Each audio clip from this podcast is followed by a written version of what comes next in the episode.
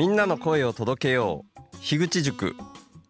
週の話すラジオは誰でもポッドキャストを始められたらいいという思いのもとに集まった樋口塾の一員として配信しています。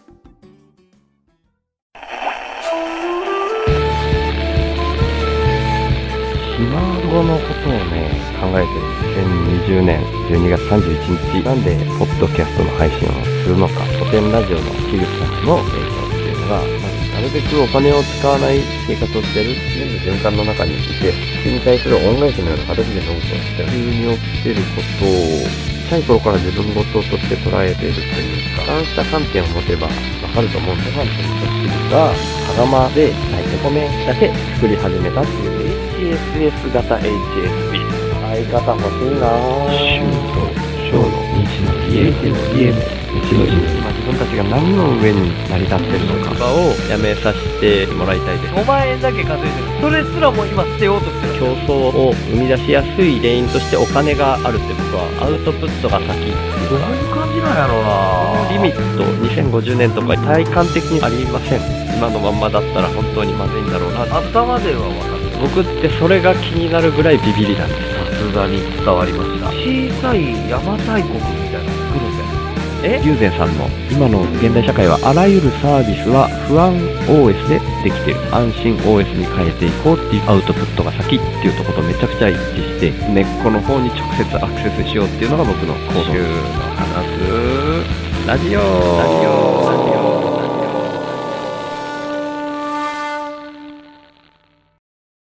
やー、冒頭のこの部分は何喋ってもいいっていうか、まあ、なるべくくだらないこと 喋りたいな、みたいな気分あるんですけど、今日は嬉しいことがあったからそれ喋ろうかなと思って、うんと、手法インプッターにもなってくださってる、ずしくんですね。ZUSHI ずしくんなんですけど、最後のインプッターの読み上げの時に、あれ俺、ずしくん読み上げてたかなみたいに、さっきちょっと思ったんですけどね、ずしさんって読んでるから、なんか、ずしくんとずしさんっていうのがね、僕の頭の中でちょっと、いまいち紐づいてなかったみたいなとこあって、今日からエンドクレジットのところではずしくんって読み上げようかなと思ってるんですけど、そのずしくんがですね、1年4ヶ月ぶりに、ずしラジオっていうポッドキャストをやられてるんですけど、それを更新してくれてたんですね。いや、めちゃくちゃ嬉しい。うん、なんかね、ずしくんは、ポッドキャスト始めてから、なんかいろんな人のところにすごいこう、積極的に絡んでいって、みたいな、僕もそんな流れもあって、インプッターにもなってくださってみたいな流れあったんですけど、その後ね、ご結婚されて、で、それと、ん？あ、ちょっとね、経緯、ちゃんとした経緯忘れましたけど、お仕事の方を、初めてだったのかな忙しくなってだったのかななんかね、本当に忙しそうにされてて、ポッドキャストの更新とかも、本当に1年4ヶ月ぶりだったんですね。そこまでとは思ってなかったけど、止まってたから、まあ、よっぽど忙しいんだろうなっていうふうにも思ったし、ずしくんがめちゃくちゃ頑張り屋さんみたいなのを僕、なんかよく感じてたんで、結構心配してたんですよね。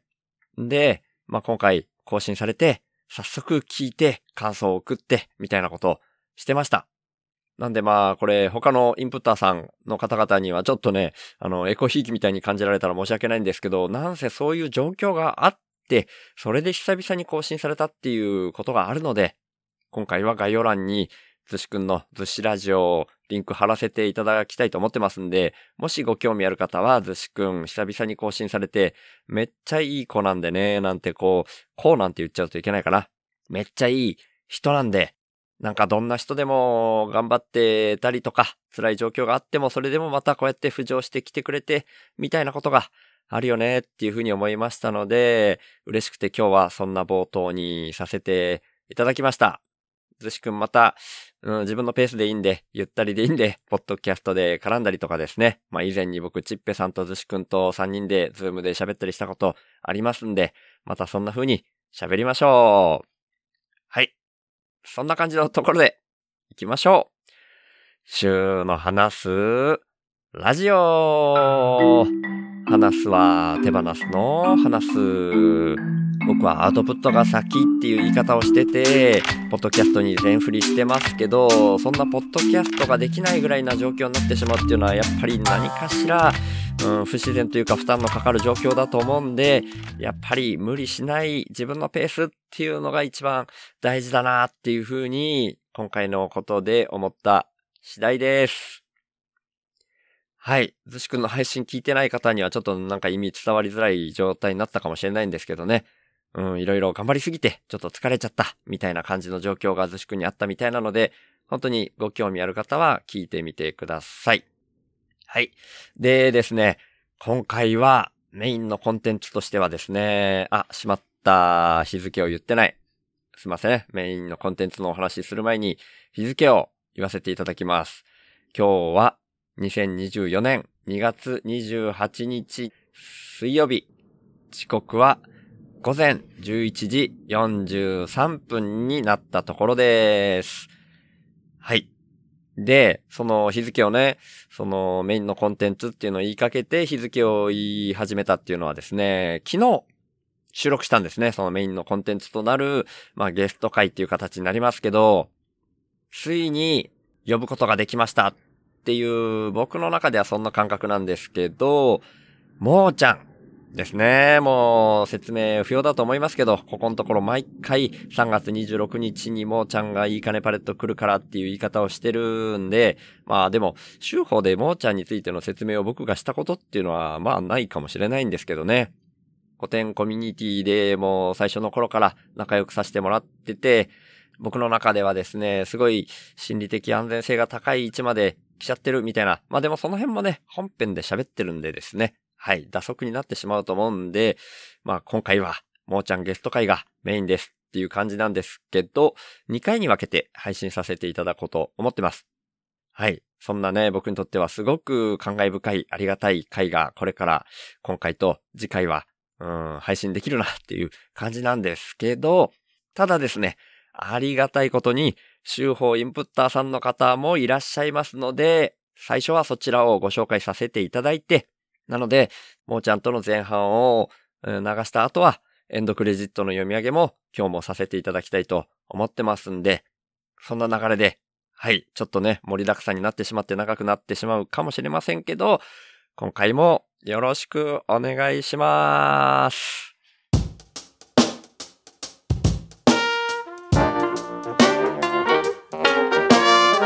週の話すラジオ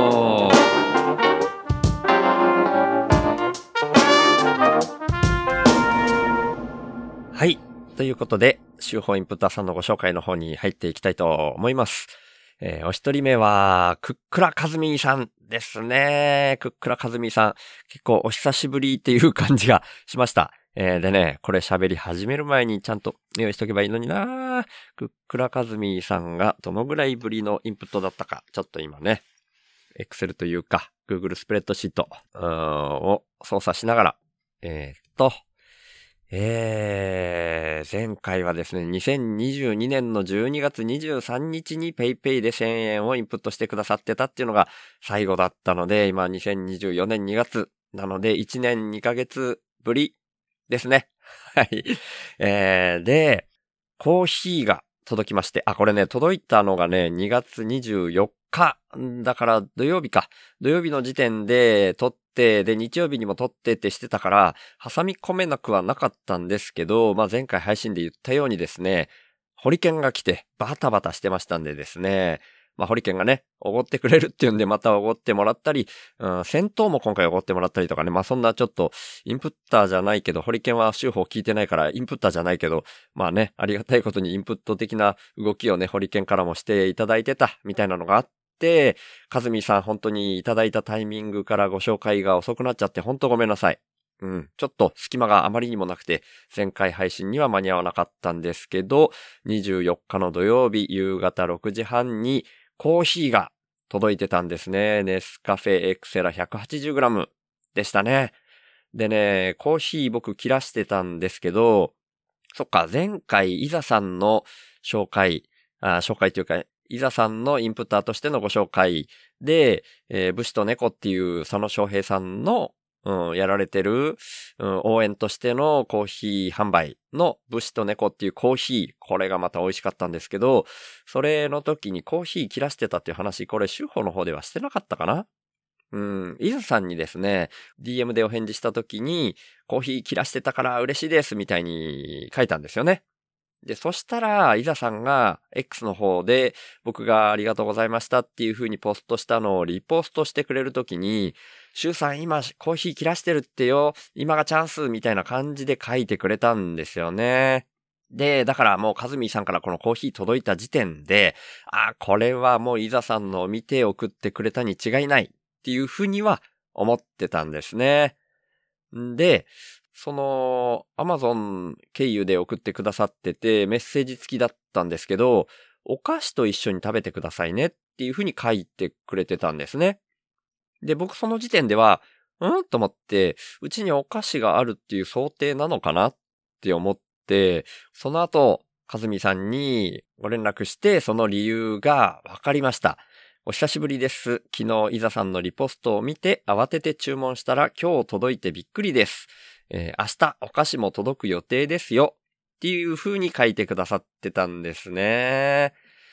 で、その時にもお返事いただいてる内容先に読んじゃうんですけど、うん、宣伝は特になくタイミングがあった時にと思っているので、お役に立ててよかったです。で、SNSOK ですとかいうのもそこに書いてくださってますね。で、あと、今年こそどこかでお会いできるといいですね。もうそうなんですよ。あの、かずみさんとはね、いつかお会いしたいですね、みたいなことを、こういうインプットをいただいたりとか、そういうタイミングで DM のやり取りしたときに、お会いできるといいですねっていうことも毎回ね、言ってるんですよね。でもね、まあ北海道だしですね、なかなか難しいんですけど、まあでもカッコして、言い続ければいつか会えそうですよねっていう風に書いてくださってます。いや、本当ですね。うん。いつか会える日を夢見て僕も言い続けたいなと思って、そんな風にお返ししました。で、後先になりましたけど、さっきかずみさんが書いてくださってたみたいに、25日土曜日、これは夕方4時頃ですね。えーお菓子とおっしゃってくださってたのは、白い恋人9枚入りでした。いや、白い恋人ってめちゃくちゃ美味しいですよね。で、まあ、9枚入りなんですけど、25日に届いて、いや、もうあっという間になくなる気しかしないみたいに僕 X でもポストしましたけど、まあ、なんとか頑張ってですね、本当だったらもう9枚とかね、コーヒー、入れたコーヒーと一緒に、もうあっという間にペロって食べちゃえるぐらい目の前にあったら食べちゃう病なんですけど、なんとか1日3枚ずつペースで3日に分けて25、6、7で食べました。だから昨日にはもう全部食べきっちゃったんですけどね。はい。でもなんとか僕の中では、うーん、3日間に分けて食べることができたっていうのがあったんですけど、それはですね、今日この後にご紹介するもう一方からの、うん、そういうお菓子系のインプットの話もありますんで、そことも絡んできたりします。はい。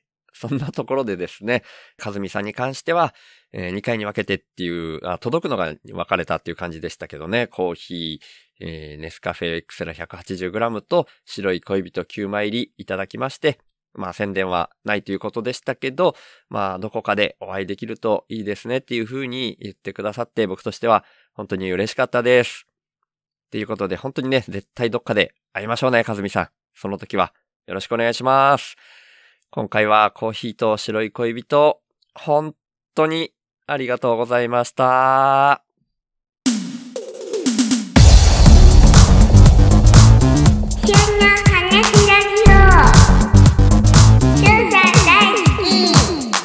はい。そして、お二人目ですけども、お二人目は、キーちゃんですね。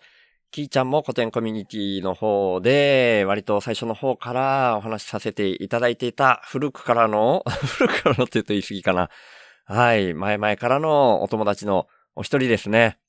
で、これはさっきの、カズミーさんのインプットを、その、白い恋人の方を X でポストさせていただいたときに、そのリプライ欄で絡んでくれたことっていうのがきっかけで今回のインプットにつながったっていう感じだったんですね。その白い恋人をもう2枚食べちゃったみたいな感じのを僕がリプライで書いていて、で、カズミさんが、あら、シュウさんあんまりお菓子食べないかも、豆とかの方が好きそうと勝手に思ってました。またタイミング合えば送りますねっていう風なリプライをしてくれていたのに対して、キーちゃんがさらにリプライで、今ちょうどクローザーズのラジオを聞いてて、Amazon 欲しいものリストの回でした。私あんまりそういうのやり方がわからなくて、前に一回だけできたんだけど、あれどうやってやったんだっけっていう風に書いてくれたんですね。で、確かにキーちゃんもすでに単発のインプットを以前にしてくださったことがあって、それを前はどうやったんだっけっていうふうに聞いてくださったので、辿ってみたらですね、えー去年の5月4日に、週が議事官リアルオフ会に参加するためだけのインプット窓口に3000円インプットしてくださってたんですね。なんで、そんな感じでストライプで、その時には、あの、インプットしてくださったんですけども、なんかやり方、ちょっとわからなくなっちゃったみたいな感じで書いてくださってたんですよね。なんで、その後、DM でやり取りさせていただいて、っていう感じだったんですけど、まあちょっといろいろやり取りさせていただいて、えー銀行振込が一番やりやすいっていう風にキーちゃんが書いてくださったので、じゃあ、その講座、えー一番やりやすい講座っていう感じで、その、まあ結局はね、その、ぴったり合う講座なかったり、でも、その手数料は気にしなくていいですみたいなことまでおっしゃってくださったので、まあ僕のメインバンクの、えーゆうちょ銀行の口座番号をお伝えしまして、そちらに振り込みをいただいたっていう形になりました。月曜日の朝に送金しましたという連絡がありまして、で、それで確認させていただいたっていう流れだったんですけど、今回はですね、それを、要は、サブスクとしてみたいな意識を持ってくださってるみたいなね、これやりとりの中でそう感じたっていう感じだったんですよね。金額に対して確認させていただいて、えー、間違いないですかっていうふうにお聞きして、間違いじゃないですよ。何度も送金したり、毎月っていうのは苦手なので、みたいに書いてくださってたりもしたので、これはあの、リアルで、去年の9月、えー大阪オフ会で、大勢さんが、リアルで直接手渡しで2万円のインプットをくださっ、それが500円かける40回分みたいに書いてくださってたっていうのがあったので、それを思い出してですね、まあそんな風にじゃあサブスクとして扱わせていただきますねっていう風にお返ししたりしてました。で、えーまあこういうご紹介はいいでしょうかっていうのを僕は必ず毎回聞くようにしているので、キーちゃんにもお聞きしたら、キーちゃんってお名前は出して大丈夫なんですけど、金額については伏せていてほしいっていうお話でした。で、ただ僕あの、月額サブスク、あ、まあ、サブスクの合計額みたいなのを、まあ、あの、最後の方でいつもお話しさせていただいているので、そこに関連してきちゃうので、えーその合計額がわからない形でっていうので、二人でちょっと相談しまして、うん、まあ、500円かける10回分は賄える額。で、まあ、それ以上なんですけどね、実際ね。うん、だけど、まあ、最低でもそれは賄える額っていう表現に、今回はとどめさせていただきます。で、まあ、キーちゃんの表現としてですね、えー、宣伝したいことは特にないですが、はい、キーちゃんもちょっとね、宣伝したいことは特にないんですけど、私が人間としてなかなかスポンサーできないので、毎月必ずされてる週さんに使っていただければなと思いました。こだわりなく何にでも好きに使ってくださいっていうふうにおっしゃってくださっております。はい。なんで、まあ、何にでも好きに使ってくださいっていう風になった時に、まあさっき言ったみたいに月額サブスクとして500円かける10回分っていうのは最低限そちらに、えー当てさせていただいてっていう感じで今回からは最後のエンドロールの合計額の方をキーちゃんからいただいた500円分増えたっていう形で言わせていただこうと思ってるんですけど、さっきも言ったようにそれを超えた額については、とりあえず今僕として好きに使ってくださいっていう風に言われた時に最優先で当てたいのが、3月26日に、もーちゃんがパレットに来るのに合わせて行くオフ会。まあ、それの旅費とか、まあ、もろもろのお金に当てさせていただきたいっていうのがあるので、まずはそちら、もうちょっとですね、1ヶ月切ってますよね。なんで、そちらで、さらに余ってきたら、そのさっきキーちゃんが表現してくださったスポンサーできないのでっていう、これは議事の完全人間ランドに対するスポンサーできないのでっていう意味なんですけどね。そちらの、えー僕が月始め読み上げ用の額に当てたりとか、それはまた今後の流れに応じて残額がもしあったら、そちらにも当てさせていただきたいなというふうに思ったりしております。はい。ちょっとね、ごたごたした流れになっちゃいましたけど、今回はちょっと金額を読み上げてほしくないっていうことだったので、そんな流れにさせていただきました。ただまあ、このストライプのサブスクっていうのもですね、僕的に、まあ、そういう風な形で、本人、ご本人の負担にならないようにっていうんで、月額100円っていう、本当にね、そんなに意識しないでもいいぐらいな、みたいなイメージなんですよね、僕の中ではね。負担にならない額でっていうのがメインでやってますけど、まあ、ビビたる3.6%っていうビビたるもんですけど、手数料とかも引かれてますんで、えーキーちゃんみたいに、そういうのが苦手なのでっていう方は、今回みたいな形もお受けしたいと思ってますんで、金庫振込ご希望の方は、まあ、公式サイトの方にもそんな風にも書いてるんですけども、そういう方は、キーちゃんみたいに DM でお問い合わせいただければ、口座番号の方をお知らせしますので、そちらも、もしそういうご希望があれば、よろしくお願いします。はい。というわけで、キーちゃんも今回も本当にありがとうございました。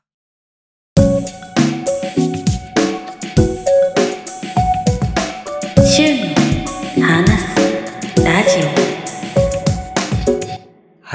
そして、3人目のインプッターさんの方ですね。3人目は、ちっぺさん。もうお馴染みすぎますね。ちっぺさん。月額サブスクのインプッターにもなってくださってますし、折に触れて何かを送ってきてくださったり、まあ、福岡に行くたんびに僕は宿泊させていただいて、えー今回もね、3月26日の前日にね、今回は宿泊させていただく予定になってたりします。はい。で、そんなちっぺさんから、せんべい詰め合わせが今回は送られてきました。で、これはね、確かね、前回のりこさんとちっぺさんとお話、えっ、と、ズーム飲み会みたいなのをやらせてもらった時に、えっ、と、あ、そうだ、チョコレートのお話をした時だから、それは1月末の時だったのかな。その後にも一回ズームでお顔合わせてますけど、1月末ぐらいに飲んだ時にチョコレートの話になってたりして、で、えーチョコレートが好きですか？みたいな話題になって、まあ僕は実はその、もろにチョコレートだけのやつはそんなに好きじゃなくて、でもチョコパイは大好きみたいな話をしてて、で、のりこさんからはいろいろ送られてきた時にチョコパイが入ってたとか、そんな流れがあってお話もさせてもらいましたけど、えーちっぺさんがね、確かね、おせんべいとかも好きですかって聞いてたなっていうのを、このせんべいが送られてきてそれを見た時に思いました。はい。で、これがね、かなり量があったんですよね。何種類かな ?1、2、3、4、5、6種類ありますね、せんべいがね。はい。ちょっと種類多すぎるし、まあ、枚数で言っても、それぞれが5、6枚ずつ、以上ずつですね。5、6枚以上ずつ入ってますよね。あ、もう元々この詰め合わせのやつが6袋っていうのもありますもんね。なんで、まあ、かなりあるんですけど、さっきの、かずみさんの白い恋人の時にも 話しましたけど、目の前にあったら食べちゃう病でですね、あ、届いた日付を今ね、言ってなかったことに気づきましたけど、届いたのが26日月曜日お昼前、まあ収録してる今から見たら一昨日なんですけど、昨日と一昨日でですね、もう3分の2以上食べちゃってますね。白い恋人の1日3枚とかもそんなレベルじゃないんですよ。めちゃめちゃ枚数あるせんべいね。まあせんべいの方が油断しちゃうんでしょうね。いっぱい食べても。ね、チョコレートほどなんか体に害がないような気がしちゃって。うーん、でもついついついついね、もう隙間時間にポリポリポリポリ食べちゃって、だからね、もう間違いなく今日1日で全部なくなってしまうと思います。いやーもうほんと、ほんとダメですね。目の前にあったら食べちゃう病。もう絶対治らないだろうなって 思いました。はい。なんでね、どうなんでしょうね。ちびちび、ちびちび食べた方が長い期間にわたって楽しめるみたいなところもあるんでしょうけど、うん、なんかやっぱ特別感があるんですよね。普段はもう僕最低限で暮らしてるっていう、まあ少なくとも僕の中ではそんなつもりなんで、こういう特別な日、晴れの日と毛の日で言ったら晴れの日みたいなのって、それが日常になってしまうとですね、もう、例えばね、これ1週間とか10日 ?2 週間とかわかんないけど、せんべい毎日食べる習慣になってしまったら、そのせんべい途絶えた日に、もう寂しくてしょうがなくなるような気もするんですよね。なんで、もうこれはバーっと送ってくださって、お祭りだじゃないけどね、晴れの日だみたいな感じで、まあ3日で食べきってしまっちゃいそうになってますけど、本当にもう多分そうなっちゃいますけど、まあそんな感じで、もうこれは特別な日、もう明日からまた最低限の生活に戻るみたいなメリハリがつけばいいかな、なんていう無理やりな言い訳をしてたりします。はい。誰に対する言い訳なんだっていう感じなんですけどね。なんかやっぱ罪悪感みたいなのあるけどね。もうでもしょうがないですね。もうこれはどうしようもないっていう気がしてます。でも本当に美味しかったです。もうどのせんべいもですね。美味しかった。あ、ただね、一個ね、わさび入りのやつがあって、それだけちょっと苦手でした。うん、でもまあ、わさびにも慣れていきたいなみたいな感じがあるので、それはね、頑張って克服しようと思ったりしてるんで、今回も頑張って食べさせていただきました。スーンときましたけど、まあそれでもちょっとずつ慣れていってるような気もするので、その意味でも ありがとうございます。はい。で、宣伝したいこともお聞きしましたけど、えー、ちっぺさんからはですね、えー、もっか、ないにゃーっていうお返事でしたので、宣伝はないっていうことですね。はい。ちっぺさんらしいお返事っていう感じですけども、もし今後また何か宣伝したいことが出てきましたら、いつでもご連絡いただければ宣伝させていただきますので、よろしくお願いします。っていうことで、ちっぺさんも今回も本当にありがとうございました。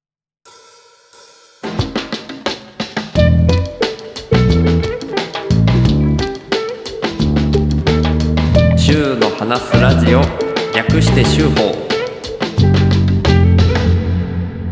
はい。そして、4人目で今回は最後です。今回最後のインプッターさんのご紹介は、紫さんですね。もう、紫さんも何回インプットしていただいたかわかりません。ねえ、道場15分一緒にやらせていただいてる、紫さんですね。紫の波っていうポッドキャスト一人語りもやられてましたけど、残念ながら今年に入ってから終了されている、そんな紫さんです。で、前回のね、道場15分の時の収録の時の流れでだったんだなっていうのが、この届いたものを見て思い出されてきたっていう流れだったんですよね。これね、届いたのは26日月曜日、ちっぺさんのお菓子と同じタイミングで荷物2つっていう感じで届いてました。で、片方はもうずっしりと重い本の入った箱だったんですね。で、それを開けてみたらですね、牛尾と虎が全巻入っていました。で、これなんていうのかな？ワイド版っていうんですかね？何版っていうのかな？ちょっと大きいサイズのやつです。なので、本当はもっと関数多いんでしょうけど、これでは18巻で完結してるみたいですね。それが送られてきたんですけど、まあこれちょっとネタバレ気味になるかもしれないですけど、道場15分の方で、そういう風に話題が転がって、っていうところをね、うっすら思い出したみたいな、結構忘れかけてたんですけど、でもこの牛音虎を読みたいなと思って、サンデーウェブリっていうスマホのアプリで読めるってことは分かってたんで、実はこの第1話だけ途中まで読み進めてたみたいなタイミングではあったんですよね。で、ただこのスマホの画面でね、見るのは僕老眼だしね、なかなかきついんですよね。めっちゃこうズームして、それをスワイプで移動させたりしながら、で、全部のページを見終わったら、また元のサイズに戻して、次のページ行って、また、こう、ズーム、ピンチアウトっていうんですか？うん、大きくして読むみたいなんで、すごい疲れるんですよね。って思ってたら、届きました。で、これ誰から送られてきたみたいな宛名がなかったんですよね。メルカリの匿名配送っていうので届いて、これはまあでも、道場でその話題になったから、栗原さんか紫さんどちらかでも、十中八九紫さんだろうなっていうふうに思って、お二人にグループ DM でお尋ねしたら、まあ紫さんですっていう感じだったんですよね。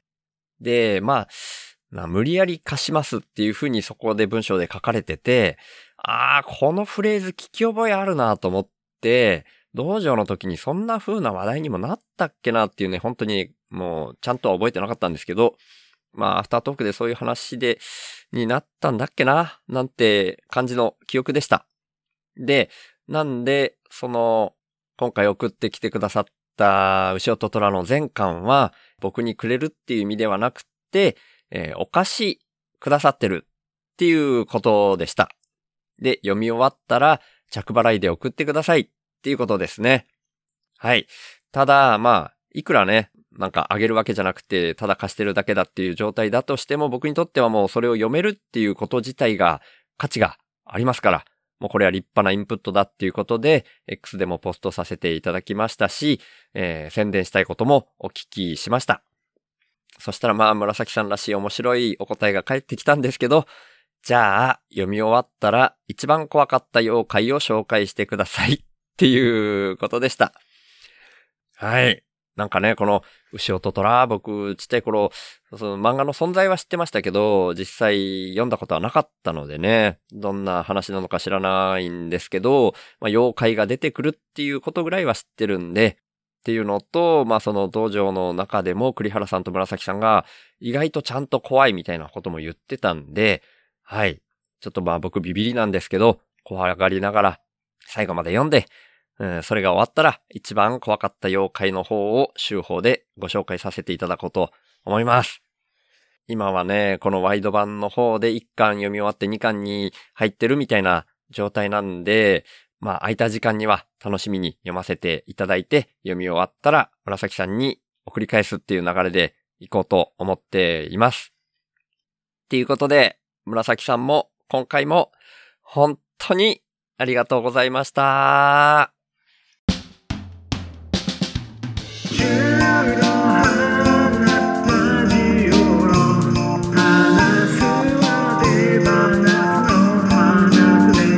週の話すラジオはい。ということで、4人の方、週報インプッターさんのご紹介、本当に皆さんありがとうございました。やっぱり僕予想してたんですけど、結構長めになってしまいましたけど、これから、もーちゃんと昨日対談させていただいた音源、その前半部分を流させていただきたいと思います。まあ、いろんな思いがあって、なんか僕の中ではすごく感慨深い、本当にさっきも言ったかな、感慨深いっていう感じですけど、そういうことも含めて本編の方で話しておりますので、そちらでいろいろ感じていただければと思います。では、どうぞ。思うようんうんうん。うん。オッケーオッケー。でもう、録音し始めてベラベラ喋って。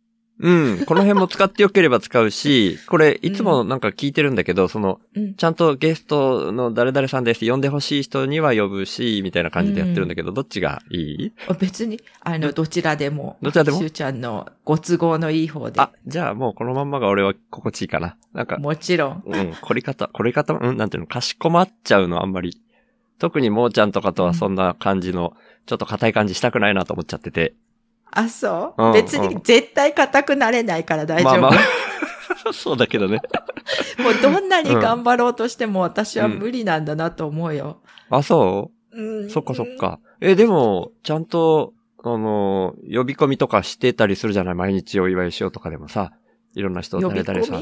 うん、なんか、今日は素敵な方が来てくださってます、みたいな感じで呼んだりしてるような記憶なんだけど、ああ、あの、うインタビューっていうか、うんうんうんお話聞くとき、うん、うん。あれはやっぱりこう、ほとんどの人がポッドキャストやってない人じゃない？私が何人か呼んできた人って。あ、そっか。でも、杉部さんの時とかそうじゃなかったっけ？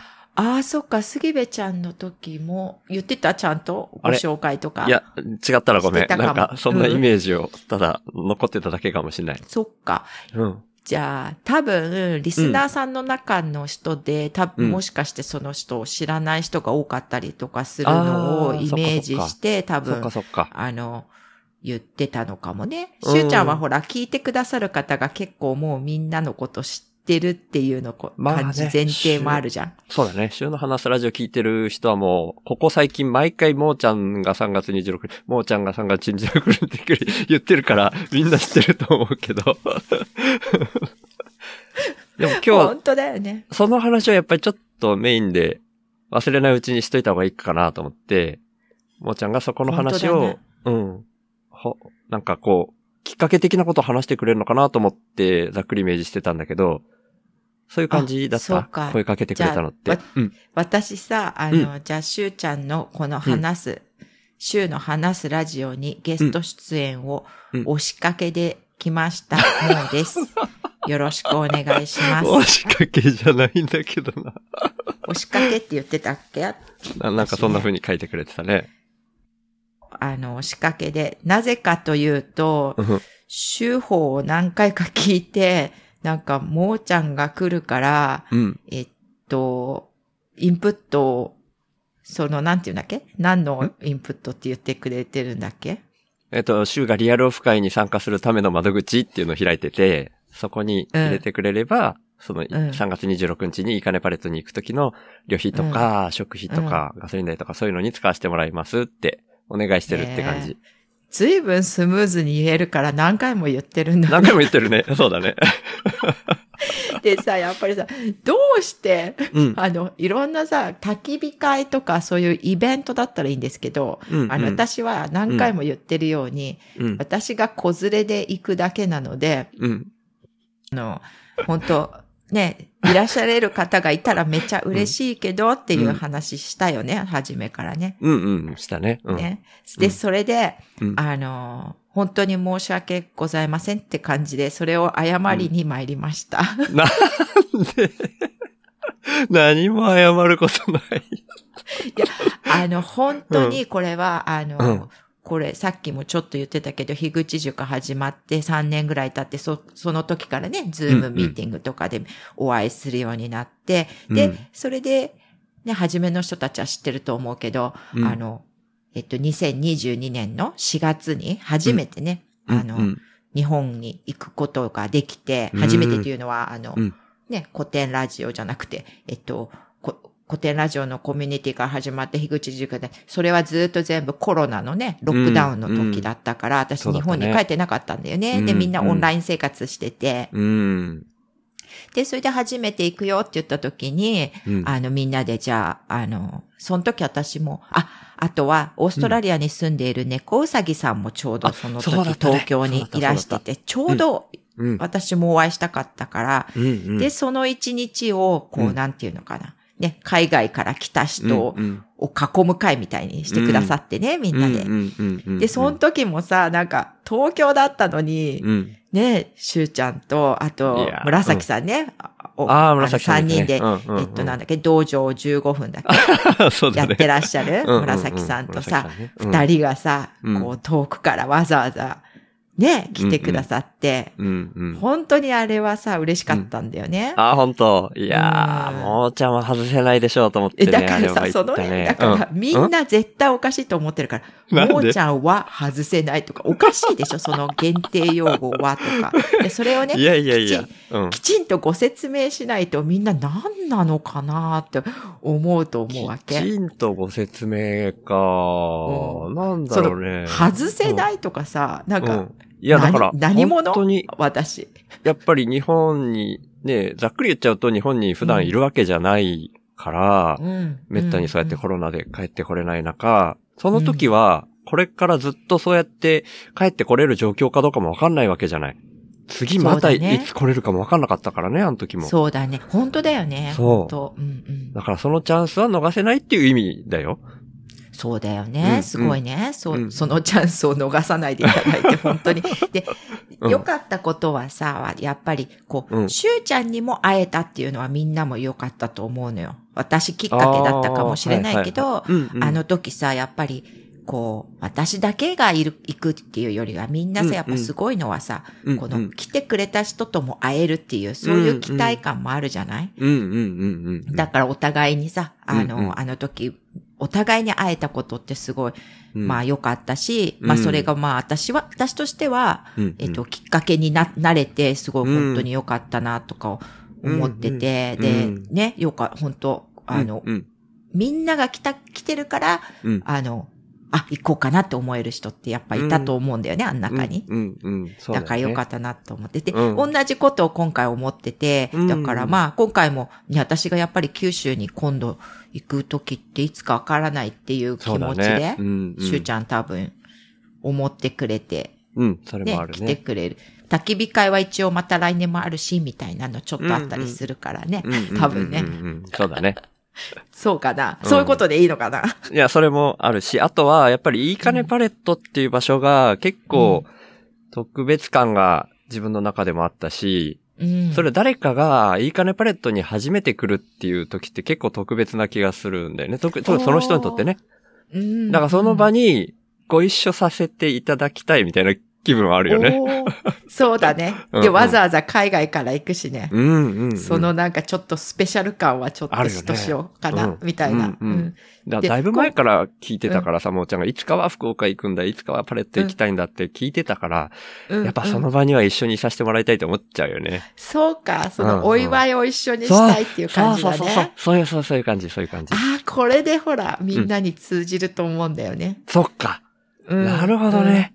うんそれをやりたいと思ってくれたってことね、今回、ここに来てくれたのね。っていうかまあ私も知りたかったし。すごい、なんか熱量を持って、こう、うんうん私が行くからっていうのを言ってくださってるのを何回か聞いたから。やっぱりそれ、みんなどういう感じでしゅうちゃんが思ってるのかなって、多分、すごいそっ、か。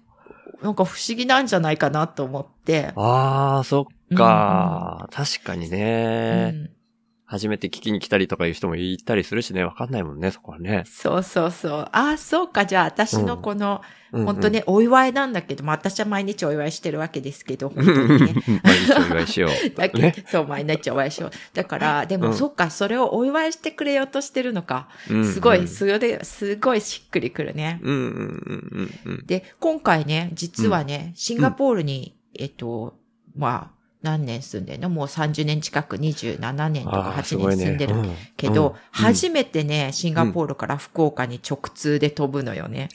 そっか。直通そうなな。の。へえ。やっぱりい、うんいつも実家にね、父と母いたから。まあ、帰るとしたら、まずは実家っていうか待ってるしね、いつも。そうだよね。だから待ってたしね。うんだから、うんもうそういうことちょっとやっぱ、福岡先、あの、福岡行きたいから行きますってちょっと言えないタイプで、実は。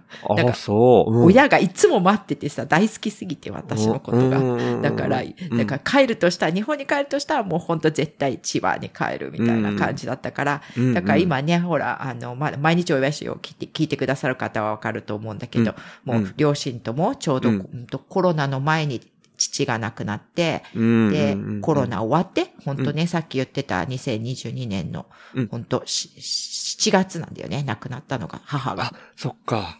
そう。またいで二人とも亡くなっちゃったから。あの、まあね、すっごい仲良かったんでね、一緒にもう行け、慣れてよかったと思うんだけど、でも、それがなくなったんでね、うん。あの、じゃあ福岡にちょっと直通で行きたいなっていう気持ちがね、今多分後ろで聞いてて、なんだそんなの、なんか、あの、ご両親がね。俺たちのせいにしてるなって言ってると思うんだけどさ。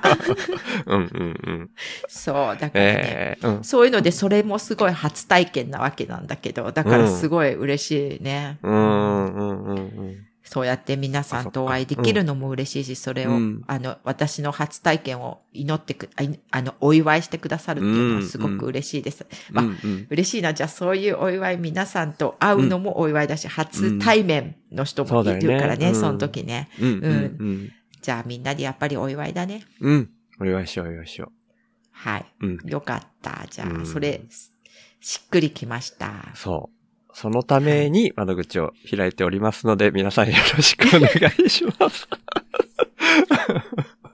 だからまあね、うんこれからもそういったなんか特別感のあるパレットビジターの場合は、しゅうちゃんが飛んでいくかもしれないので。うんうんうん。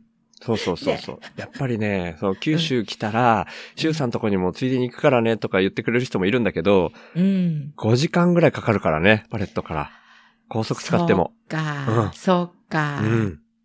そうだね。あの、うん私が行く行くって言ってた時もさ、やっぱりこう、その、九州を回れるぐらいの時間はないんだよねって言ってね、ご相談してたのよね。うんうんうん。前からね。うんだから、今回言っちゃってもいいかな。本田めぐみさんもね、うんあの、長崎なんだよね。あれ？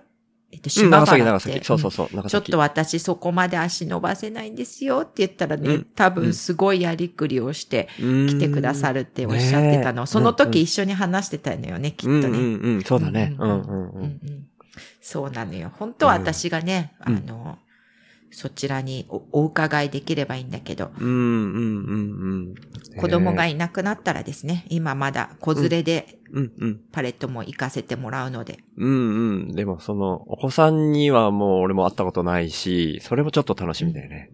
あ、本当うん、そのズーム越しでちょっとね、チラッと見えたりとかうんそのぐらいはあるけど、うんうん、うん、うん。ちょっと、まあ、どうなんだろう、みんなさ。まあ、うん私の周りはみんな子供たち、まあな、奥さんが日本人で、旦那さんがなんとか人、他のうち、国の人っていう人が、うんまあ、私多いんだけど、うん。やっぱり、ハーフの子、ハーフって日本語で言うけどさ、あの、そういう子になかなか会うことっていうのは、す珍しいのかな？珍しいと思う。うん。うん少なくとも俺はあんまり、うん、そういう方には、いないんじゃないかな。本当にいないんじゃないかな。うん本当？うん最近、都会はさ、結構外人の方も多くなってきて、まあうんうん外人って言うとあれなんだけど、ね、まあまあまあ。あうんの、よく会うけど、うんうんうんやっぱり、うちも千葉で近所だけど、うちの主人がさ、セブンイレブンとかに歩いていくと、超外人見る目で見られるっていうからね。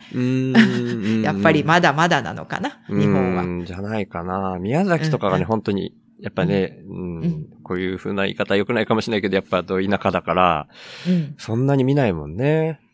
ああ、そう。だけど、んまあ、千ちょっとは葉とか。でもそうう。ん。あ、そうか、そうか。増えてきたよね、やっぱりね。うんちょっとはね少しうんうんうんんまあ、日本人、日本っていうのは日本人ばっかりの国だからね。うんうんうんうん。ねそう、なかなかね、そうう。んだからちょっと見た目が、私はね、結構日本人っぽいと思うんだけど、うちの娘も息子も。だけど、ううんん。と、こうあ、私のね、主人はアメリカ人だけど、アメリカ人の、し方の家族から見ると、いや、絶対にアメリカ人とか言うんだけど、なんかど、どこを主体にして、なんか軸がよくわからないんだけどね。うんうんうん。まあ、めちゃくちゃ恥ずか、うんうんうん。恥ずかしがり屋さんなので、あ、そうなんだ。喋るかわからないですけど。え、いやでもそういうのも含めてなのよ。やっぱ、もーちゃんしか知らないって言えば知らないじゃない？普段やりとりして。でもう、んね、親子の、親子と、まあ母親としての面みたいなのもあるだろうし、で、うん。お子さんたちがどんな風にもーちゃんと接してるのかなとか、うん。やっぱでももーちゃんみたいな人が育てるっていうことって、俺から見たら、うん。その子供たちに対してね、あなたたちってすごいいいお母さんで幸せだね、みたいな気分があるわけさ。あ、でそうなの？実際はそういうのわを、どういう風に、うーん、なんだろう、現れてるのかな。現れてるって言ったら変だけど、うん。うん、なんかこう、うん、そういうのをリアルで見て感じたいみたいなのあるよね。どうかしらね。もうね、うん。あの、大きくなっちゃったしね、もう、うんまあ出てきた、まあいつも言ってるんだけど、うん。まあ彼らは私の中から出てきた時からもう私のものでもないし、うん、うん。なんか、言い方おかしいけど他人なので、うん、うん、うん、うんうん。まあ勝手に生きてきたっていう感じで、うん、だからまあそれはね、世話するのは当たり前で、うん。だからね、ご飯食べさせるとか、うんいろんなこと、おかしくないようにね、うん将来さ。うん、うん。だから、でも、まあ本当個性、まあ私別に自分の子供じゃなくてもみんなうん、そうだけど、個性があ,、あるのっていうのは面白いよね。うん、うん、うん。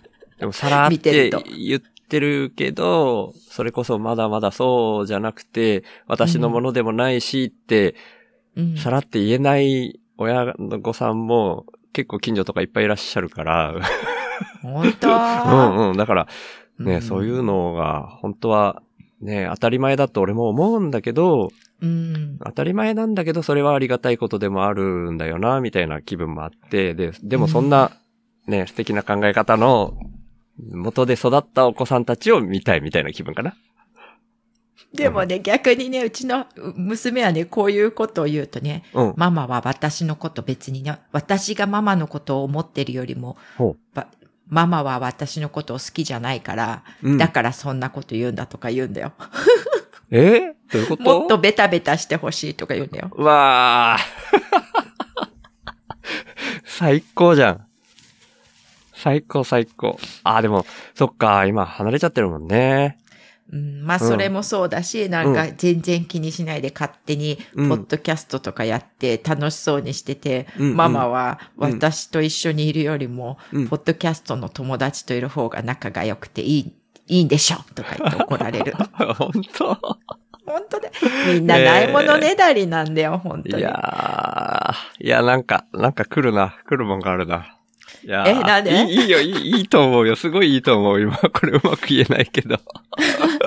あだから、あの、きき簡単に言うと、うん日本、人間同士だから、うん、うん、う。うんんと、だから、私やっぱりさ、うん。まあ、いつもさ、しゅうちゃんたちとみんなとさ、いろんな話してきたけどさ、うん。あの、どんな人にでも同じことを、うん。これなんかかっこいい言葉で言うと普遍的とか言うのかもしれないんだけど、うん。普遍的なことをうん。言えば、みん、うんなんていうのかな、みんなに通用する話になるっていうのうん。を考えてて、はい、はい、だからはい。子育てとかじゃあどうしたらいいんですかって例えばさ、うん一応、経験者だから聞かれたらさ、うん。なんか答えたいじゃん。そうだね。うん、うん。その時に、うん。そのいろんな人の立場はうん。置いといて、うん誰にでも通用する話をしたいなってずっと思ってて、へえ。はい、はい。えーって、変な話してる私。いやいや、考えたことはなかったから、そうなんだって思う。自分でそういう意識持ったことがないからさ。ああ、そっか。うん。何人でも、うんうんどんな暮らしをしてる人にでも、うん。私人間だから、うん。だから人が、うん。じゃあ例えば子育てにま悩んでる時に、うんじゃあどうしたらいいですかって、例えば私に聞いてきた時に、うん。なんか一つのことを言えば全員に通用することを言いたいと思ってて、へえ、なるほどね。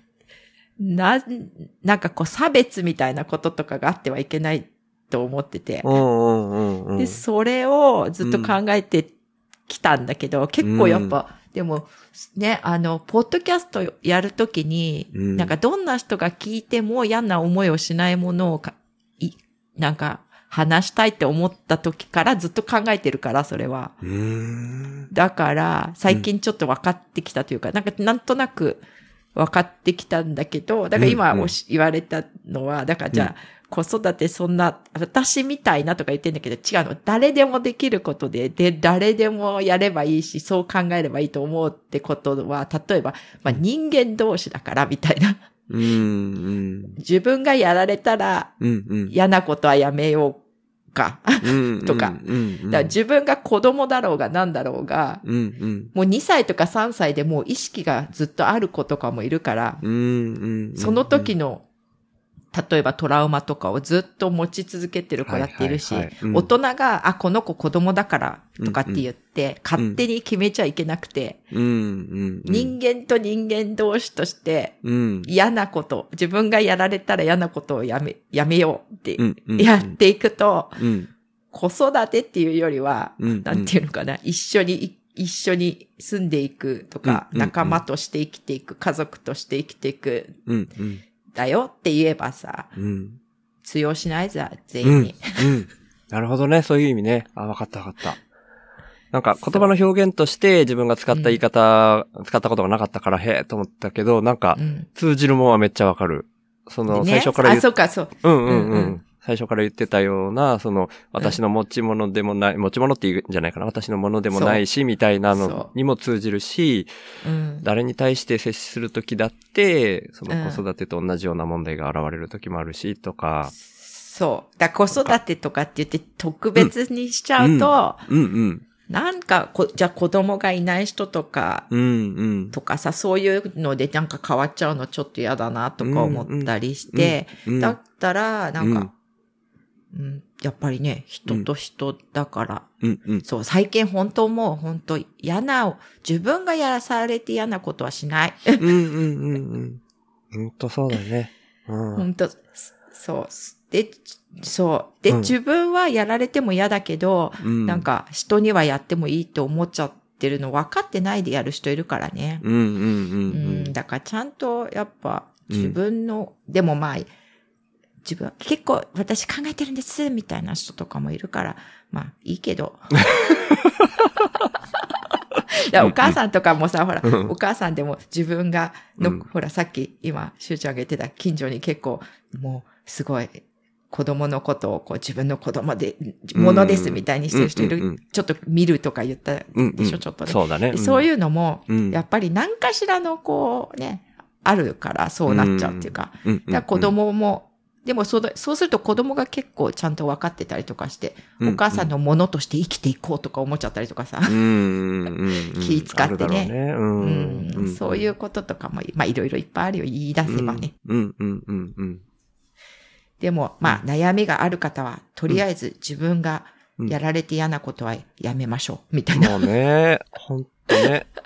小学校とかでね、割と早い段階で習うことだけどね、ずーっと続くよねと思って、目の前に現れ続けるっていうかさ、そんな風に思う。うん。本当に大人になっても、やっぱりうん年いっても、うん。自分でやられちゃ嫌なことやる人いるんだよね、多分。うんでも、うんき聞いてみたいだからちょっとこと言ってきた人とかいたら、うんとかやってきたりとか。いたら、本当、うんあなたそれ同じことを私の立場で言われて気持ちいいですか？とかってうん全員に聞いて回りたいぐらいだようん。うん。ね。うん。うん。あの、例えば会社とかで嫌な思いしてる人とかの話聞くとさ、うん、私ちょっとその上司のとこ行って聞いてみたいけど、あなたこれ同じこと言われて、うん私の立場で言われて、うん、気持ちいいですか？って本当聞いてみたいことばっかり聞くとね、いろんな人の悩み聞くと。うん。うん。私電話しようかっていうぐらい、本当に。あの、真剣にこう、私相談とかされると、うん。うん。え、ちょっとその人の電話番号教えてって言って、私、ちょっと言ってやるからって言って。そのぐらい思っちゃう。本当嫌な。それ嫌じゃないってそんなことやられてとか言われてとか。そうだよね。うん。ちょっとこれを聞いてる方でお困りの方、もーちゃんが電話してくれますんで、ぜひお問い合わせください。言ってもいいよ、本当そういう人と。私別に怖くないし。うんううんちょっとでもほらさ、あの、うんほら、切れてうん人刺しちゃうとか、なんか殺されちゃうの怖いから嫌だけはいど、あと体大きくて、なんか暴力しか使わない人とか。ちょっとそれは怖いけど。あの、普通に会社に、普通って言っちゃいけないけど、一般的に会社とかで、なんか、あ、ちょっとそういう時は、私もうちょっとあの、なんていうの、あの、自分を守るやつ、なんていうんだっけ、守るためのこういう、なんて、何、何術っていうの？こういう、え？憲法みたいなのとか。憲法みたいなの？守るやつ？え、なんていうんだっけわすセルフ、セルフガードなんとかっていうんだけど、なんかわかんない忘れちゃったけど、その、護身術、護護身術。身術ね。はいはいはい。うんうん。それ習うから。まずは。なるほどね。それ習っ、あ、それ習うの先だ、私。そうだね。それが、それか、まあ、電話させてもらおうかな。ちょっと行くのは、ちょっと怖くない人だったら行ってもいいけど。そうだよね。わかんないもんね。実際ね。そう、ん何されるか。だから、うんうん。ね、うん。電話なら痛くないしね、うんうんうん。痛いのちょっっと嫌だから。と。うんうん。でも電話しますよ。本当、うんマジで。ぜひ、お問い合わせください。本当に困ってる人いたらお問い合わせください。あの、ちょっとめっちゃ嫌な感じの人がいて、え、おうほんいいたらね。ああいたらねてはいはいはいすごいなんかその人に、ちうんょっと話聞けないっていう、私が言った質問ね、うんそれ自分がやられて嫌じゃないですかって、なんかうん立場的に言えないっていうような人がいたら、うんうん。私が言いますけど、それでまた立場悪くなっちゃうんでしょ、いやいやいや。変な、変なさ、なんか、なんかシンガポールとかから電話が来たとか言ってさ、その人その後さ、また立場悪くなまあ、そこから去るの、去ってしまってもいいような状況であればだとかね。うんうん。そうだねそういうのも。あるけど。どんな話してんの？そうだね。流れでね。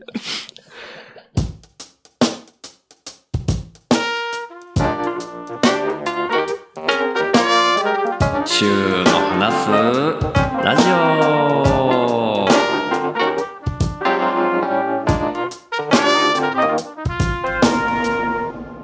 いや、でも、そう、そう、そうそうそう、ちょっとね、話したい、まあ、絶対話したいってわけじゃないけど、自分の中では今日もーちゃんと、やっと週の話すラジオのゲストとして呼べたっていうのがね、結構感慨深くて、ちょっと収録始める前も言ってたけど、やっぱなんかこう、結構長い時間経ったよねって思って振り返りたい気持ちはちょっとあるのよね。あ、そうか、ごめんね、なんか私。全然全然。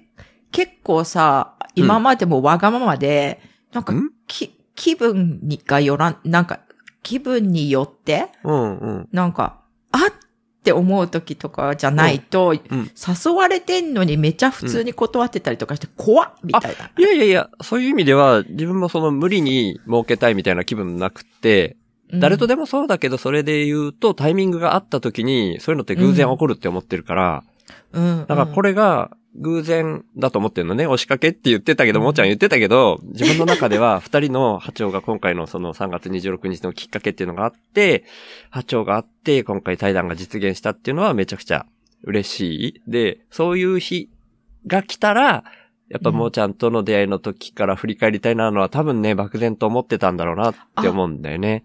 そうですか。うんすごい。よかった。ちなみに、ちなみにだけど、うん。もーちゃん最初に、うん。このズームで顔顔を合わせたのタイミングっていつだったか覚えてる？ええー、覚えてないけど。覚えてないか。うん。いあの、何をしたかは覚えてないんだけど、前もちょっと私も自分ので話したんだけど、うん。ほら、ディスコードに入、ディスコードじゃなかったね、初めはフスラックだったけあ、ど。俺はディスコードになってから入ってきた人なのよ。2期生だからあそっ。じゃあ、うん。えー、じゃあね、うん。いつだったんだろう。とにかく一番初めに覚えてるのは、こう、うん私が今は、ね、あの、オンラインに住んでるとか言ったり、X に住んでるとか、Twitter に住んでるとか言ってるけど、うん。うん。やっぱ初めはさ、全然慣れてないから、うん、うん。こう、恐る恐るだったわけ。うん、うん、うん。たらさ、やっぱさ、しゅうちゃんがめちゃくちゃこう、仲間扱いしてくれて、仲間これ何回も言ってるかもしれないんだけいど、やいやいや、ありがとう。うん。めちゃ仲間だよね、とかいう感じで、うんね、もーちゃん、ね、もーちゃんみたいな感じと、あとは私が投稿とかすると、うん。まあこれちょっと、X でも、ディスコードでもそうなんだけど、両方ね、ちゃんといいね、とか言って押してくれたりとかしてて。あ、なんかそういう立場に私もなろうって思って、すごい勇気もっらって楽しくなってきた時あに。あ、ああ、嬉しい。そう。そしたらそういうのが大好きだったっていうことだね。後から。考えた。ら。うん、うん、うん。そう、だから、うん。でも、その時すごいそうやって、うん。多分、しゅうちゃんは迷わず、そういう仲間に対しては、いいねとかするの当たり前じゃんみたいな感じでしてくれてて、うん。それは、覚えてるよ。うん、うん、うん。そのおかげさまで今も。いやいやいやいや、全然全然。俺は最初ね、そのもーちゃんが、やっぱり、なんか、様子見ながらみたいなうんのを感じてたのは、最初はう、んあの、ズームで顔出ししないで、アイコンだけで声だけだったんだよね。え、本うん。で、当時はね、怠け者の写真が、今みたいなの可愛いイラストじゃなくて、本当の怠け者の写真だったのよ。当なんかのそうだ。フリー素材かなんかわかんないけど。あれはちゃんとお金払って買ったやつだったのよ。一そうなんだ。個だけへ。え、うんすごい可愛いやつでしょ？あの、もさもさのちょっとぬいぐるみみたいな、ね。そうそうそうそううん、そう、そうだった。うん。それで声だけで、とにかくもうその、うん、アイコンのイメージしかないっていうのがあったんだけど、初めて顔を見れたっていうのが俺の中でやっぱりずっと印象に残ってて、うん。それは、カナプリの笑っちゃっていいと思っていうのに、一緒に出演というか、押しかけだ押しかけゲスト仕掛けじゃない、違う違う。ねえ、カナプリとツイッターで俺がやりとりしてたんだよね。笑っちゃっていいと思う。で、喋ろう、喋ろうって言ってたら、もーちゃんうが、ん。その、うんサボ妻聞いてて、カナプリさんと私も喋りたいみたいな言ってくれたから、うん。ぜひぜひ一緒に喋ろうって。ちょっとそれリンク貼っといて、懐かしいな いや、Facebook のリリンクはね、Facebook 登録してる人しか見れないから、うん、うんリンク貼ってもいいけど、まあでも、カナプリのタイムラインから、さ、あ、Twitter のやりとりよってこと？いや、わかんない。何か、何が残ってるんだろう。で、あの時のちゃっていいと思うの、音声とかその動画ごとっていうのは、多分カナプリのタイムラインになると思うけど、消してなければね、カナプリがね。そううん、うん。でもうんその音声だけをポッドキャストで流してもいいって俺カナプリに聞いていいよって言うから、実は週報でその時の音声はある。ああ、流したやつが思い出してきうんうんうんた。そうだね。そうそうそうそうじゃあいいじゃない。音声だけでもぜひね。じゃあじゃあちょっと。うんその時のリンクは確実に3年前だよ。3年前だね。うん。ねえ。そ、あそうかそうか。まだね、すごい髪短かった。今より短かった。もーちゃん。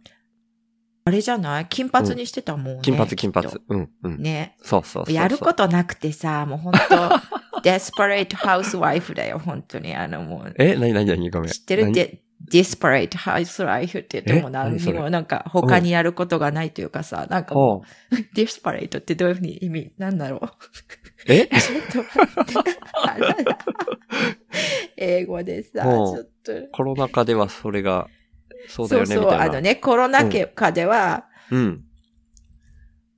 あの、コロナ禍で何もやることないから、絶望的な、う んやけく。その、とかいう意味。へえ。じゃあそういうドラマがあってね、あの、ああ、そうなんだ。うんうん。そう、アメリカの方で、もう絶望的というかもう本当にやけくそで、もう何でもやっちゃう、こう自由な感じのハウスワイブスたちの、もうクレイジーな、うん。あの、見たことがある人は、ちょっとこれ以上は言いたくないけど、いろいろある そうなんだ。うんやつの、うん私もこんな金髪にしちゃったりとかして、私も本当もう絶望的ディスパレートだわ、と思ってたの。へえ、あ、そうだったんだ。そうそう。あとさ、耳にさ、うん。穴開けたりとかさ。ああ、あ、それはちょっとごめん。意識がいってなかった。そそれ覚えてないけど。もう、もうさ、もうなんか、何個開けたんだろう ?4 つぐらい開けたんじゃないかな？その。コロナの中、時。う。そういうことしてましたやることなくて。でも、俺の中ではそれがきっかけで、もーちゃんうんはその古典のズーム会とかでも顔出してくれるようになったイメージがあって、そうかも。やっ結構ぱそういうの、うん。あるよね。あるある。うんうん。あとあの、ハラミドちゃん？今あんまり俺見てないんだけど、久しく。と二人でさ、なんかシンガポール支部とか言ってさ、ズームで二人でなんか飲みながら、マーライオンの近くで今飲んでるとかなんかそんな、マーライオンじゃなかったかな？なんかね、それをすごい覚えてる。うん。マーライオンの時もあったし、うん3回ぐらいあったかも。あ、そんなあったっけ？そう二回は覚えてるけど、三回あったっか。1回かな？じゃあ1回は、うん。そう、覚えてる覚えてる。スパニッシュ食べてて、うんうん。あの、その時ちょうど、あ、今日やってるねって、うんわざわざその日にしてるわけじゃないのね。私たちのご飯食べる日とあか。あ、はい、偶然だだったんだ。けど、たまたまそれがう、んうん。樋口塾のオフ会だったりしたの。うーん、そっかそっか。それで今やってるからちょっと入ってみる、二、人でって言って。んうんうんうん。それで、もう一回は、えっと、居酒屋さんだったんじゃないかな。ああ、そう。シンガポールの？うんうーん。日本食のね、お刺身食べてた。あ、本当に？そっか、うんそれちょっと記憶薄いな。いや、なんか、シンガポールっぽいお店だったような映像だけ残ってるけど、日本食が出る店だったのかな、それ。内装はもう一個うん、もう一個は外で、うん外で外外のが一番覚えてる。ね、それは、うん、うん。本当酔っ払ってるよね、本当調子に乗って。でもなんかね、い。ななんかね、この、ちょっその、もーちゃんがハラミドちゃんに、ちょっとすごいよ、しゅうちゃんもいるし、はやぶささんもいるよ、みたいな感じで、なんかね、なんかこう、普段その古典コミュニティの中で話してる、その面白い人たちがこう、今こう集まってるんだから一緒に喋ろうみたいなこと言ってくれたのなんかね、嬉しくてすごい覚えてるよね。すごい嬉しかったなって。うんうんうん。そうだよね。私が調子がいいの、ね、調子乗っちゃっていい、調子に乗っちゃう方だから、いやいやいやハラミドちゃんも、ほら、うんほら、ほら、とか言って、もううんうん酔っ払ってね。もうほんとそうだよ。いやー、そうそうそう。そういうのをね、なんかね、いちいち覚えとくタイプなのよ、自分ね。覚えとあ、くっていうかでもすごい覚えちゃってる。嬉しい、そういうの。うん本当？うんうんううん。ん。えー、それが最初だったんだ。そう、そありがとうございます。本当いに今やいやいやいやの私がこうやってね、なんか、うんあの、どこででも顔出しちゃうようになったのは本当に 困ったもんですう。ね。いやいやいやいやいやそれだから今回だって集まれるわけだしさ。まあね、本当こういう歴史があって、うんうんうんう。ん、ありますね。これから、だから私がね、最近思うのは、うんあ、あ、バイバイ。いや、see you later. うん。今行きました。大丈夫あ会社に行きました。うんうんうん。うちの主人がですね。うんうんうん。あの、きっとね、あの、ジェラシーなんですよ。ああ、そうなんだ。だから男性と喋ってるときは、うん。あんまり見せないようにしてます。いやー、やっぱり意識すればよかったかな。やっぱりさ、そういうのってあるかなと、あるみたいで。うん別に気にしない人いると思うんだけど、うんあの、世の中にはさ。だけど、なんとなくうちの主人はそういうのちょっとなんか、うん。なんか寂しいって思うタイプみたいだから、あんまり見せないようにしてます。多かれ少なかれあると思う。あ、本当？うんうん。うん。だから、まあ、鉄セカとかも男の子二人とやってるか、らそうだよね。あの、ちゃんとこう、二人の顔を。見せて。あの、だから民生課のともきさんのとか、この子とやってやって、この子とやってて、で、この子と、あとみそちゃんの写真とかも見せて、うんうんこの二人とやってるのでね、うん大丈夫ですからって言ってご紹介して、うんうんうんで、こ、の前も収録してる時にもちょっと顔出して、うんうん。あの、見てもらって。そういうなんかね、変な誤解のないようにうは、んうんうん。大事大事 して。ます。うん。ね。いいね。うんうんうんううんうん。ということで、うん。うんはい、い言っちゃいました。で、何話してたんだっけ？感慨深いっていうことなんですよ。自分的には。そんなもーちゃんをね。ありがとうございます。いやいやいやいやいや。嬉しい。やっと実現したっていう感覚っすよ。ああ、ありがとうございます。だけどさ、うん私、うんなんかまあ理由を、まあ言語化すると、うん。まあ、あのね、まあ今私が言っても話すことないよねって感じだったんだよね、今まで。ああ、そうなんだ。あの、初めの方とかさ、なんかやっぱいろんな人出てたじゃん、ずっとさ。であ、も週の話ラジオそうそうそう、うんうん手法いっぱい出てて。そうだね。うんいや、別に私じゃなくてもいいし、私が言っても話すことないよね、とか思って、うんうんうん思っててうん。わかるわかる。わかんないんだけど、なんでか知んないけど。うん、いや。でさ、あだって普通に雑談はよくしてたしね、なんかいろんなところで。そうだね。ううんんうんうん。だから、なんか違う、なんか、うんなんか話すことないんだよなとか。わかるわかる。話すことな、だ多分、しゅうちゃんもそう思ってたと思うけど。うんうん。うんそう。なんか、やっぱきっかけっていうかさ、そういう波っていうか、それが大事というか、なんかそれしかないよね、みたいな感覚も自分あって、そうだよね。うん。んだからそれがあった時にわーって集まってて、偶然顔合わせてただけといえばだけだからさ、今までのズーム会だってなんだって、なんかきっかけがあって、それでズーム開かれて、でわーって集まってるだけだったりするじゃない、うんうんうんううんん。だからそれが大事っていう気がするから、ああ、うんそうだね。でもさ、結構さ、うんやっぱリアルでさ、会った時に、うん。たまたまほら、一緒のところに泊まったじゃん。なんか、うんうんうん、止まったね。うんうん。伊沢さんとさ、うんうん。あの時富士山もいてさ、富士山もいたね。うんうん。ね浅あ草の、時浅草かな？結構、浅草だっけ場所。あ、浅草か。浅草かな？あ、違うか。なんか、どら焼き、浅草のどら焼きもらったよね。どら焼き坊ちゃんからもらった気そうそう、お。友達がさ、買ってきてくれてさ、なんか並んで、うん、美味しかっ浅た。浅草のすっごい美味しかったね。うんうんうん。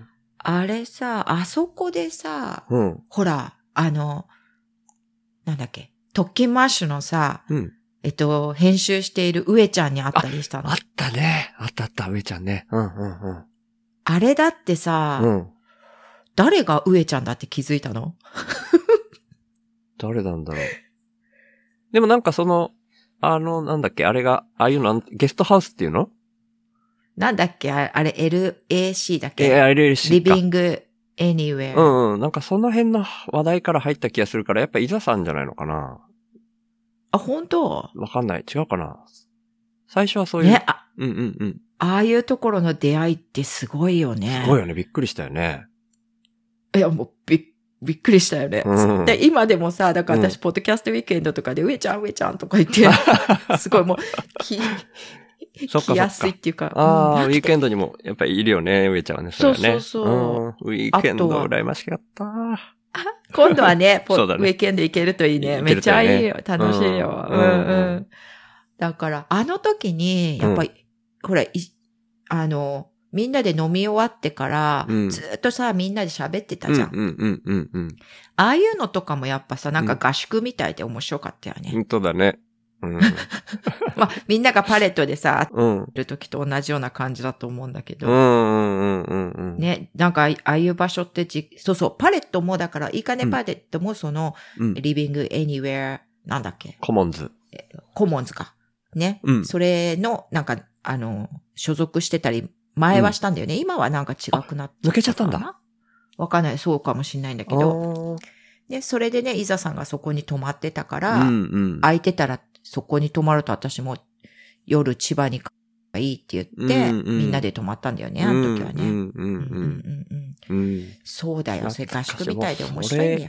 からもう1年半ぐらい経ってるってことだよね。あれ ?2 年近く経ってるかもよ。2年近くはないか。あれ？2年近くだよ、もう。だよね。だって、あれがし、だって4月に来たでしょ、うん、4月。来たっていうか、私がシガポールにいて来たでしょとか言うのもおかしいけどさ そうだね。東京に私がいて、うんうんうん。だからあれ4月のね、うん。本当2週目か3週目とかだったので、みんなで集まったのが、その時だ15から日っ。ていう記憶なんだけど。あ、そうかもしれない。うん。あと2ヶ月経ったら2年ってことだよね。そうだね、もううん2年前だよ。ねすごいね。すごいね。本当に。うんすごいすごい。だから、ズームだけじゃなくて、やっぱリアルでああやって、うん。多分、一泊しかしなかった？あそこ？二泊した？どうだっけ ?2 泊したかな ?1 泊だったかな？二泊したような気がするけ2ど。泊したかね？違ったかな？かんないら、けど。ちょっと薄まってるね。多分それで、だから飲み、み会の後にみうんんながこう、みんなでこうやってバーってずっと喋ってたと思うよ。うん、うん、ううんうんうん。ああいうのも貴重な体験だよね。そうだね。私もほんとね。。そういう節目節目のは結構くっきり覚えてるね。あ、偉い。すごい。えー、偉いとかじゃなくて。言ってたよね。なんかこの前いろいろ覚えてる方なんだよねって、よく覚えてるねって聞い言われるてくれたんだ。ありがとう。とう。うんうんうんうん まあまあもちろんね、その、忘れてるのもあるし、自分にとって印象深いってことなんだろうね。きっとね。そうだね。でもそれね、しゅうちゃんのやつ聞いて、うんこの前、週報でね、言ってたんだよね。その話。なんでその話に出てたのかな？なんでそれ話したっけよく覚えてるね。うん。でも私もね、結構ね、多分誰かと一緒にいて、こう、うんこっちしか覚えてないことっていっぱいあると思うよ。うんうんうんうん。でうん、多、分私が全然覚えてなくて、うんあの時さ、うんもうさんあれ言ったからこういう風になってんのにさ、知らないのみたいなこと言われるのもいっぱいある。うんうんうんうん。こっちは忘れちゃってて。うんうんうん。だから、やっぱり、うん、最近思うのは、うん。本当人とのつつこのつながりで言葉とかうん。ってすごく大事で、うん。あの、どこがその人に残るかわかんないから、うん。それすごいやっぱポッドキャストを始めてうん気をつけなきゃいけないって、だんだん分かってきたことで、ねだからうん言葉は、うんちょっと私はこ語彙が少ないけど、うん。少なくても、うんまあ、なんていうのかな。まあ人の心にもしかして残っちゃったとしても、うん。嫌なことは言わない方がいいし、うんいいように、うん。こう、同じこと言うにしても、うん。こう、なんか、マイルドな感じに言ったりとかした方が、うん。あ、の、受け止めた方に、うん。うん。こう判断を任せられるというか。強い言葉で言っちゃうと、うん強いというのは、こうなんか、言い切ったみたいな言葉で言っちゃうと、うん。なんかすべてを、こう、押し付けてるみたいになっちゃいけないと思って、うん。だか、ら、受け取った人に、うん。こう、ね、自由に考えてもらえるような隙間みたいなものがああるような話し方をした方がいいなというふうに、うん。いつも気にするようにはしてるんだけど、うんまあちょっとよくうまくできてるかわかんないけど。いやいや、めちゃくちゃそれ伝わってくる。うんもーちゃんのめちゃくちゃいい面の一つって俺は勝手に思ってるんだけど、うんそれ勝手にね、すごい感じるたんびに、うんハッとさせられるんだよね。うんで、俺すごい、自分がビビリビビリって言ってる割には、うん。油断するみたいなのがね、すっごい特徴としてあるの。すぐ油断して、すぐ人に甘えて、すぐなんかこう、うん。あの、考えずに喋っちゃったみたいなことがよくあるから、うんうんうんもーちゃんのそういうのを聞くたんびにね、めっちゃ気をつけなきゃって思ってて、うん本当？うん。え、そんなこと、こんなの、こんなこう話したことある？今、初めて言ったような気がするけど、そうでもないか。あ、だから感じるんだろうね。もーちゃんが気をつけてるって俺勝手に感じるかもしれない。うん。で、あこれ、ね、もう、もう、うん勝手に、勝手にだけど、なんかわかんない、波長とかってさ、理由がないから、うん本当にこれ一方的な俺の感覚なんだけど、正直ね、うんもーちゃんとかって、最初から波長がすごい近いと思ってたし、うん付き合いももうね、3年以上経ってるじゃない？うん。ほんのちょっと、ほんとごめんね。うん家な族に、んで謝らないで。あの、これから言うことに対して。うん。家族に近い感覚になってんの、もーちゃんに対して。自分の中でねで、も、なんか家族って、その甘えみたいなものが出ちゃって、だからこ、そなんか、逆に傷つけ合っちゃうようなことがで、出てきちゃうみたいなのあるじゃない？うんうんうん。でも、そういうのって大事な人ほど本当は傷つけ合いたくないみたいなのがあんのに、こうなんでだろうみたいなのがずっとテーマとしてあったりするけど、うん、うん。自分の家族とはね、なかなかまだそこが うまくできないんだけど、それをなんかね、この、ポッドキャスト、まあ、もーちゃん一人ってわけじゃないよね。何人かいるよね。その、そうだよね。家族に近づいてるような間柄だなって感じる人たちに対しては、うん、なんていうのかな、その中でも、うんまあ、なんか、使い古された言葉で言っちゃうと、親しき仲にも礼儀あり、ん？親しき、うんなんだっけ、うん間違えちゃった。そうだよ。あ、合ってる？礼儀ありね。そうそうそうそうないの？うんうんうん。それをすっごい忘れがちだと思ってんの、自分が。だからそれを、すご。く思い出させてくれる頻度が高いのがもーちゃんなの、俺にとっては。あ、そう。うん。うん。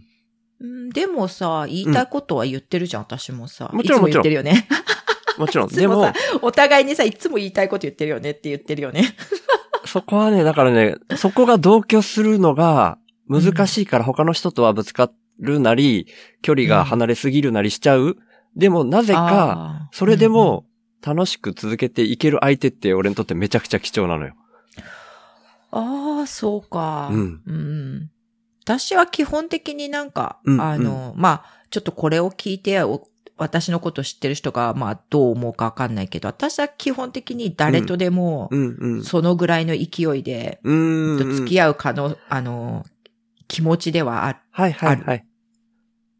あの、言いたいこと言わないと、うんうん。長く続けられないし、で、前ちょっと、えっと、しゅうちゃんあれ聞いてくれたかな？あの時にね、ちょっとご説明申し上げたんだけど、えっとね、うんうん。アワケンっていう、私さ、ちょっと渡辺幸太郎さんの、うん。あの、ブックキャンプっていうのに、ちょっとう幸太郎さんのことが好きすぎて、うん。知ってたことが出てて、で、そこのね、なんかごめん、聞いてい。ないかも。聞いてないね、クラスの、あうん。の、人たちの中で、うんうん。あの、みんなで、こうやって、淡いの研究会っていうのかな？名前はね。淡いって言って、こう、こう、作ると作らないの、ほうほう。淡いって言って、中間みたいなことをね、うんうんうん。なんかいろんなこう、別に自分がクリエイティビティがあるないとか関係なくクリエイトしていく、想像していくみたいな人たちの、がうん、こう、この講座を受けたわけなんだけど、うんうん。その中で、アワケンっていうのを作ってくださった方がいてね、うん。ももさんっていうんだけど、うん。で、と、ももさんと、あと、私が、えっと、鉄セカで、えっと、なんだっけ、と、ストレングスファインダーうんの、うんうん。あの、えっと、コーチで来てくださったアッキーさんっていう方とか、はいはいはいそその方たち、そのアワケンからなんだけど、そのアワケンの方たちで、うん。それなんで、それ、その中で、うん。えっと、あ、そうだ、えっと、あの、ポッドキャストが生まれてて、おー、はい孝太は郎雑技団っていうね。い。へえ。うん。ちょっとこう、ちょっと長くなっちゃったけど、なんかいやいや番宣みたいになっちゃったけど。で、全然。その中で、孝太さんっていう方が、うん、うん。あの、その、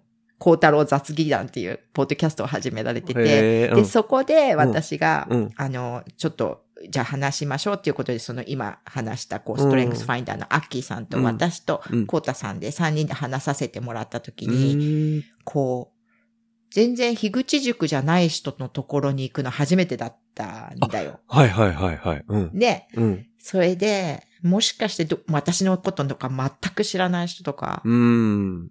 が、うん。なんか私の話を聞いた時に気をつけてもらわなきゃいけないことがあるなと思って、うん。うん。初めてだったからすごい考えたのよ。うん。うん。うん。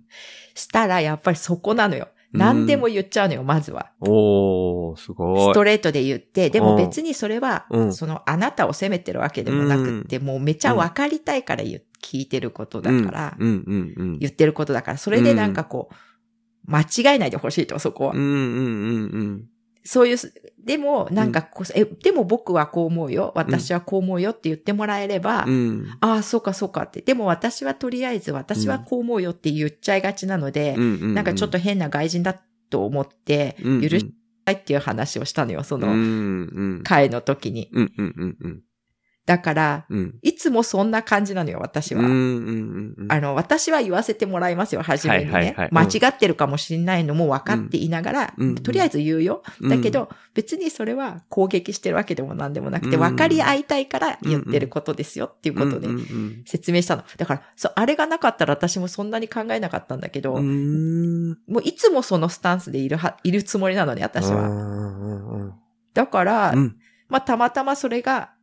会う人と言っちゃうと、うん。うん。黙っちゃう人とかもいっぱいいるから、黙っちゃでもこれをせ説明してからないからだよね、多分。うんうんうんなんか攻撃されたみたいになっちゃう人もいるかもしれなくて。うん。うん。うん。でもまあね、そんなの、この前、あの、小熊ちゃんに言われたけど、例えばリスナーさんが1万人いて1万人が全員ね、うん私に話しかけてきても困るっていうのと同じでさ、そんな、全員がさ、あ うんうん全員が仲良くなれるわけじゃないかうんうんうんうんらしょうがないんだけど、うんうんうんうん。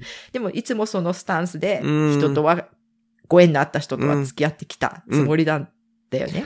いい。そうなりたい。え、なんでやってんじゃないの？いやいや、あのな、うん、ある面はなってるかもしれないけど。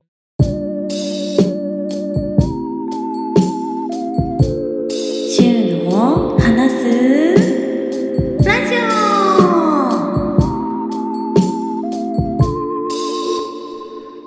はい、ごめんなさい。今回はここまでです。もーちゃんゲスト会、もーちゃんとの対談の前半、今回はここまでとさせていただきます。で、次回またね、これから手法インプッターさんの方がいらっしゃるかわからないですけど、また後半部分は次回の配信で続けさせていただきたいと思います。なのでそちらもぜひお楽しみにしていただきたいなというふうに思うんですけど、まあ、冒頭でお話しさせていただいたみたいにですね、今回も手法インプッターさんの方がいらっしゃいましたので、エンドクレジットで大きな声で名前を読み上げさせていただくっていうこともしたいですし、キーちゃんがですね、月額サブスク扱いみたいな感じの銀行振込でのインプットしてくださったので、そちらの合計人数と月額っていうのが増えているみたいなところもね、エンドロールの方でお話しさせていただきたいと思ってます。はい。で、毎度毎度のお話ですけど、今回ゲストに来てくれたもーちゃん、3月26日にいいかねパレットに来るのに合わせて僕も行きます。で、オフ会のタイトルというか名前というか、それは実際には今はもーちゃんっていう風な名前のじゃなくて何にしてたっけな？ごめんなさい。今、ディスコードを 見ながら喋りますけど、そのディスコードの名前をですね、昨日、もーちゃんと対談をした後に名前が変わりまして、2024年3月、ポッドキャスト大好き人オフ会っていう風になりましたので、そちらに僕が行くための窓口っていうのが、えー、手法公式サイトの週にインプットするのページの真ん中よりちょっと下の方ですね。週がリアルオフ会に参加するためのインプット窓口っていうところに入れてくださったものに関しては、この3月26日のオフ会に向けて使わせていただきたいと思ってますので、ぜひよろしくお願いします。で、こちらもそれと矛盾してるように感じるかもしれないっていう、毎回同じような話ですけど、月額サブスクっていうのが今、まあ週が生きていく上で、毎月、えー貯蓄が削られていってっていう、本来全然成り立ってない状態で、そんな状態で僕が生き延びていって、その上で実は、そのオフ会とかがね、本当は成り立つっていう感じでもありますので、一番嬉しいのは、サブスクのインプットっていう形になります。で、今回のキーちゃんみたいにですね、サブスク苦手っていう方は、銀行振込とかにも対応しておりますので、その旨ご連絡いただければと思います。はい。で、今回、最後にエンドクレジットで大きな声で読み上げさせていただくのはですね、週報インプッターさんの方としてご紹介した4名の方、えー、くっくらかずみさん、きーちゃん、ちっぺさん、紫さんの4名の方。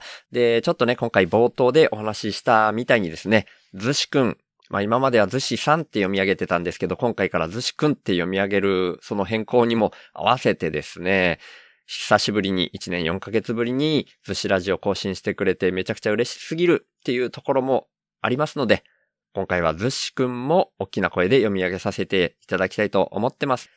あと、大事な対談をしてくださったもーちゃんですね。もーちゃんも合わせて、大きな声で読み上げさせていただきたいと思ってますので、その旨ご了承ください。よろしくお願いします。はい。っていうことで、週の話すラジオ。略して週報は HSP っていう先天的なビビリとして生まれた僕、週がビビリだからこそ問題の根本原因に意識が向いて最終的には個人単位じゃなく世の中全体の問題点にビビリが反応しちゃうこと。それを発信することに僕の生きる役割があるんじゃないかと思って、そんな僕の意識を日々発信する番組です。僕からは今の世の中が滝壺に向かう船みたいな環境問題をはじめとした社会課題が加速度的に大きくなってるっていう風に感じられてるんですね。だから僕がビビりすぎるせいでできたメタ認知っていうか、そこから来る意識と問いを投げるみたいな感じが、このポッドキャストの位置だと思ってます。僕はそんな滝壺に向かう船、みたいな状況は、間違いなく人間が作り出していることだと思ってて、人口自体加速度的に増えていることもあるし、人間の欲望も大きくなりすぎてるっていう風に感じてます。で、その原因として人間の欲望を増幅させてしまうような特徴をだんだん強めてきてしまっているお金っていうものが一つあると思っていて、そんなお金みたいな何かが入ってこないと、インプットされないと、自分からもアウトプットを出さないよ、みたいな交換条件的なインプットが先な構図も感じてます。だとしたら、アウトプットが先な構図に逆転させることで、滝壺に向かうスピードが緩和されるんじゃないかなって思ってます。で、そんなアウトプットが先っていうイメージなんですけど、生きていくために最低限のことで満足するみたいなのも大事だと思っていて、だから僕はこの手放すをテーマにしてるんですけど、僕は幸せっていうものは相対的なものでしかないっていう風にも考えてて、人との比較って意味じゃなくて、自分個人の単位で見たときに、沈んだ状態からちょっとマシになって浮かび上がってくる。そんな風に幸せってのは、心の状態が相対的に変わったときに感じられるって意味なんですね。それだったら、どこのどの位置にいても変わらないんじゃないかなって僕は思ってるんですけど、だから原始人であっても、超貧困国の人であっても全く変わんなくて、お金がないと幸せにならないとか、そんなことは全くないし、最低限生き延びられるっていうところで満足する人が増えれば、余剰も出やすい。で、その余剰分は、お裾分けみたいな形で回していけるみたいなのが僕のアウトプットが先のイメージです。